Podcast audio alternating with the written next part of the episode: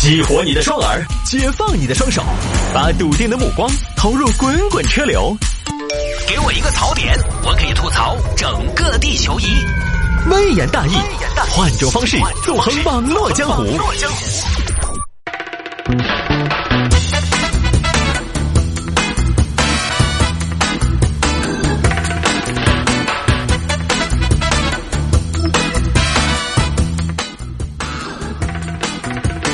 探哥，大部分读书不就是为了赚钱吗？我还是刚才那句话，读书就只是为了赚钱吗？那赚钱现在途径很多啊，为什么一定要读书呢？小学毕业就就就先找点啥事情做噻，做生意噻。那何必读书呢？读书又不是挣钱唯一的途径。所以啊，可能人和人的想法呢，确实不一样。好，就不说了哈。当然，我不是说我不挣钱哈，我也没得那么的清高。但是我相信这个世世界，这个社会一定有很多人，他读书不是为了单纯的，只是为了钱，就那么简单啊。来，有听众还摆下这个事情：海南出现拔白头发服务，这个业务出现在海南，我觉得是有道理的。主要呢，因为海南嘛，大家也知道光线比较强，阳光比较好，白头发呢可能比较明显。成都这个天气。你今天这个天气，你看得出来白头发吗？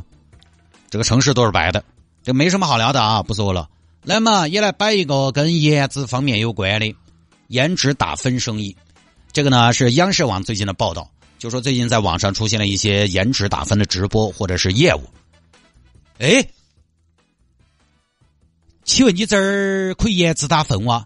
是的，姑娘，我们这里专注颜值打分，您只需要给出您的照片，我们就能给到您一个。不绝对客观，但是八九不离十的评分。哦，这个评分权威不呢？相当权威，起码我们有着多年的打分经验，我们见过的人多呀。但是美本来就是主观的，这个咋打分呢？是因人而异的呀。正是因为美是因人而异的，所以我们这种数量大、见过的人多的评分机构，是不是就显得更有含金量了？啥子意思？很简单呀，小姐姐，我想告诉你的是，你刚才说了美是因人而异的嘛，对不对？但我想告诉你，因人而异的美不是真的美，异口同声的美才是经得起考量的美。而且因人而异，美是因人而异的，我们不是人吗？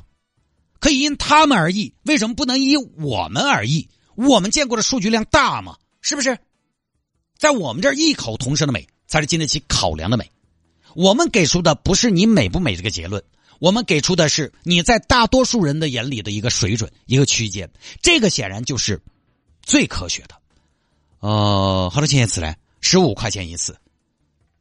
那那我发给你照片，照片有啥要求呢？要求正面照，不 P 图，不瘦脸。好的，那麻烦你给我打个分嗯，七点五分，这么快啊？就这么快。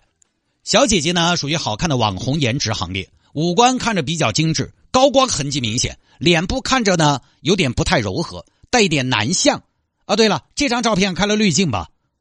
你怎么知道？这个脸小的不太自然呢，建议可以多吃一点。您这种脸型呢，脸上有点肉会更好看，瘦了会显凶。肤这个肤色呢有些暗沉，特别是上半部分，平时可以用一些美白产品，底子不错，适合走气质温婉名媛路线。哎呀，说的正合我意，跟我自己想的差不多。还有一些视频直播也在搞这个事儿。哥哥，帮我看一看，我打几分？哇塞，小美女，你这张脸长得很大气，眼神让我看到一种骨子里边不服输的劲头。九点五分送给你，你这个可爱的小美女。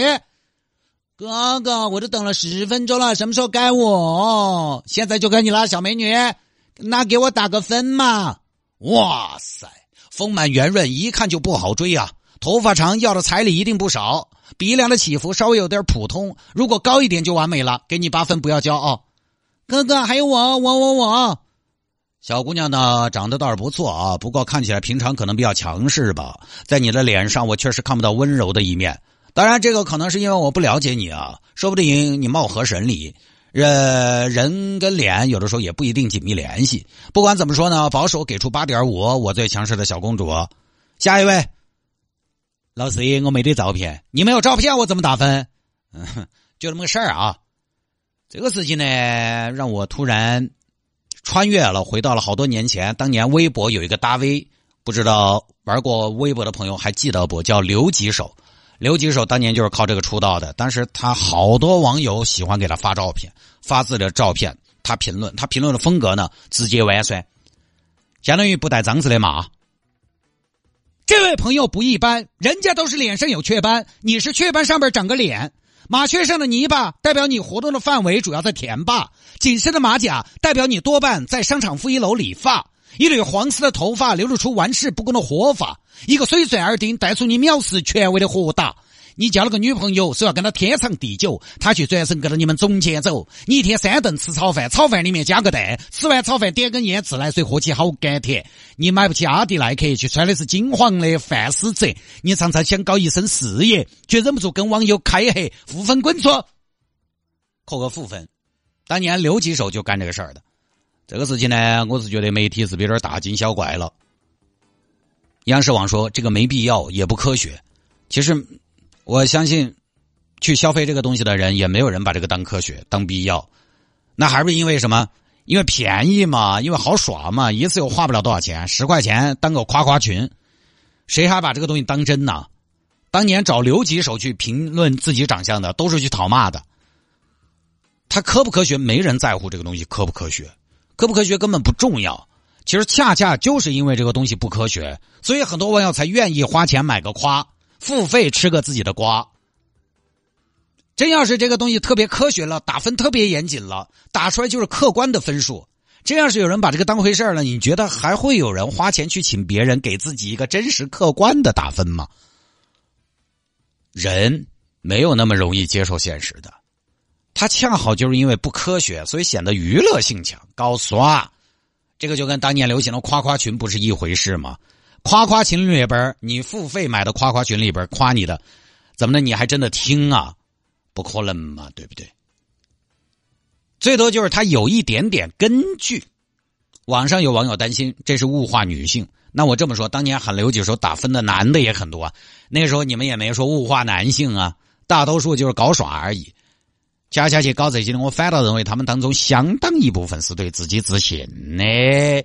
所以他确实也不科学，也没得必要。但是呢，打分确实也存在高到耍嘛。而且生活当中，现实生活里边很多地方他也能给颜值打分。你去做医美，做个皮肤保养管理什么的，他也会给你打分啊，是不是？也也要打分。我要不是当年去做了个皮肤管理，我都不知道自己居然有老年斑了。我当时听到有人说泰国你有老年斑，我当时心里咚。当时的感觉就特别想问医生：“我还有多少时间？”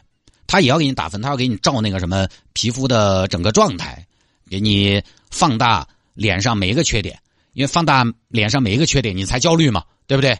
他才好提供服务嘛，卖产品嘛。但是我呢，我觉得打你脸嘛无所谓，又不是哪个天天杵到哪个仪器杵到我脸看，我又不往心里去。你不管你怎么说，我都是中国首个众筹顶级流量明星。你怎么打我都是，容貌这个事情呢，我们可以有要求，但也不用焦虑就是了。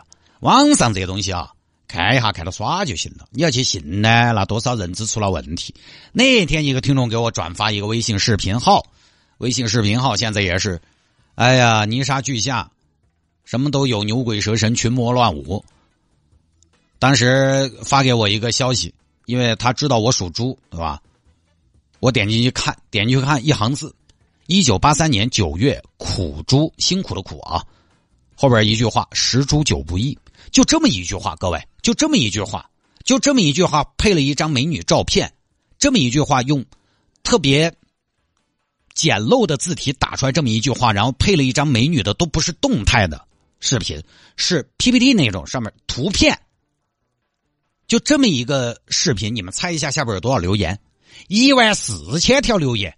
二万九的点赞，居然还有一千多的转发。因为我呢刚好八三年九月的猪嘛，我点进去看了一下，里面全是八三年的猪在留言。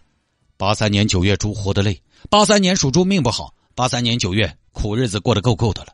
我看了一下我就出来了，这都什么呀？八三年九月的猪活得累，八三年的猪活得累，八二年的狗就活得轻松了，八四年的鼠就活得轻松了，八五年的牛就命好了。还十猪九不易。不要说猪，人人比猪不容易多了。我当然肯定不得信这些，但我一看那么多人留言，我有时候就在想这个事儿。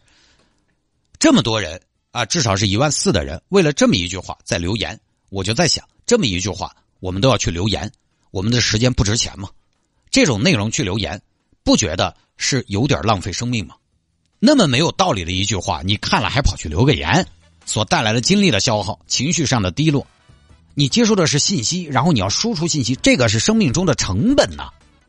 我觉得这个是认知出了问题，对自己的认知出了问题，不自信。我还是觉得一个人足够的自信体现在哪儿？觉得自己帅，觉得自己美，颜值这个是浅显的自信。真正的自信其实是什么呢？是以我为主，有自己的节奏，尊重别人的选择和标准，但是自己心中有一套自己的标准。我觉得这个是真正的重要的自信。但实际上呢，反过来说，大家对自己外表有点焦虑，很严重嘛。现在大家批评这个外貌焦虑，外貌焦虑。批评的过了，我觉得，就是有点焦虑又怎么了嘛？很严重嘛？有点焦虑，有点焦虑，就他就当是生活中一点小小的调剂，一点小点缀、小着急就行了。他只要不是病态的焦虑，这个没毛病嘛。有人因为有点焦虑，努力的让自己变好，这有什么问题？我们每一次进步还不都是因为我们焦虑吗？是吧？容貌它也是人的一部分。而且对大多数人来说呢，现在科技这么的发达，容貌是相对比较容易改变的东西，也是最看得见、最显性的改善。